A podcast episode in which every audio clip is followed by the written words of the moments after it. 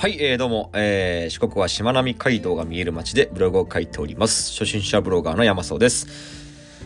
はい、えー、ただいま、現在時刻午前1時41分でございます。えー、本業が終わってですね、えー、今仕事から帰ってきて、えー、さてさて、えー、ラジオを収録しようかということで、今撮っているところでございます。はい、えー、っとですね、今日のテーマなんですけれども、えー、今日のテーマはですね、えー、なぜ携帯通話は嫌われるのか？っていうね、えー、まあそういったテーマでお話ししたいなと思います。はい。えー、まあ携帯電話で通話することってなぜかこう、煙たがられるというか嫌がられる傾向にあるじゃないですか。まあ昔からというか。うん。えー、まあ、どこ、どこに行ってもですね、その公共の場とか、えー、には、えー、通話、携帯電話の通話ご遠慮くださいとかね、えー、通話は所定の場所でお願いしますみたいなね、そんな張り紙をよく見かけるんですけれども、うん、なんでこんなにこう、煙たがられてるのかなと。まあもちろん、あれですよ。例えば病、例えば病院とか、えー、静かなところ、図書館とかね、なんかそういうところはもちろん当然マナーとしてはそうなんですよ。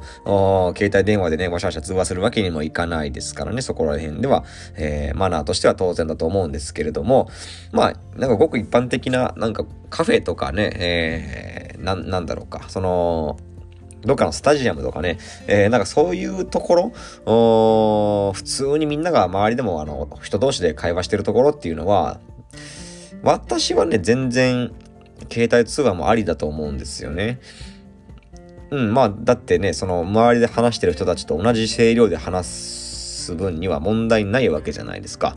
えー、別に携帯電話を耳に当てて喋ってるからといって、ね、誰かが不快な思いするわけでもないですしね。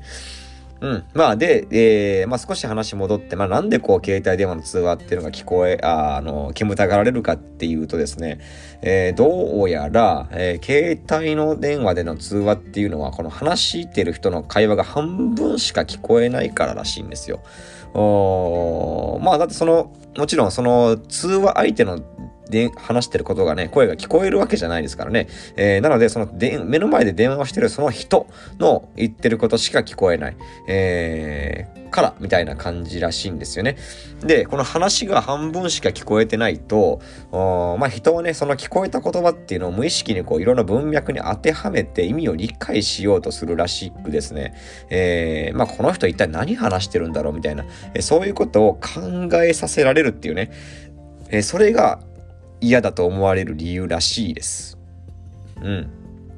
まあ、あまあ、あとはどっかで見たんですけど、えー、なんか自分のこと言われてる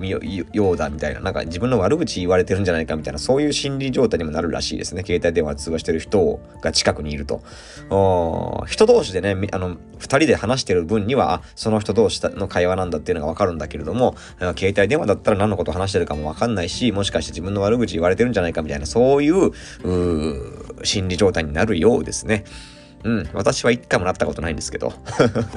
えー、全然なったことないです。はい。えー、まあ、だからかもしれないんですけど、私は、まあ、あの、結論、えー、携帯電話の通話っていうのは全然、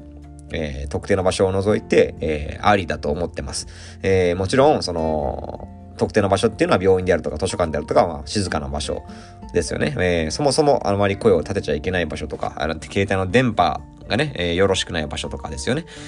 うん、まあその他の場所においては、まあ普通に、まあ私が今こうやって話してるぐらいの声量でですね、人と会話するぐらいの声量で、えー、電話するのは全然ありなんじゃないかなっていうふうに私は思います。はい。えー、というわけでね、今回は、あ携帯電話の通話は、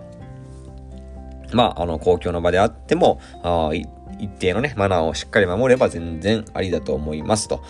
なんでこんなに煙たがれるんだろうっていうね、そんなお話でございました。はい。えー、まあまあまあ、いろいろ言いましたけれども、あの、まあ、当然マナーを守るのは当たり前ですからね、まあ、人同士の会話であっても電話であってもね、えー、その辺は、えー、マナーはしっかり守っていきましょうね。はい。えー、というわけで今回は以上でございます。そんじゃあまたね。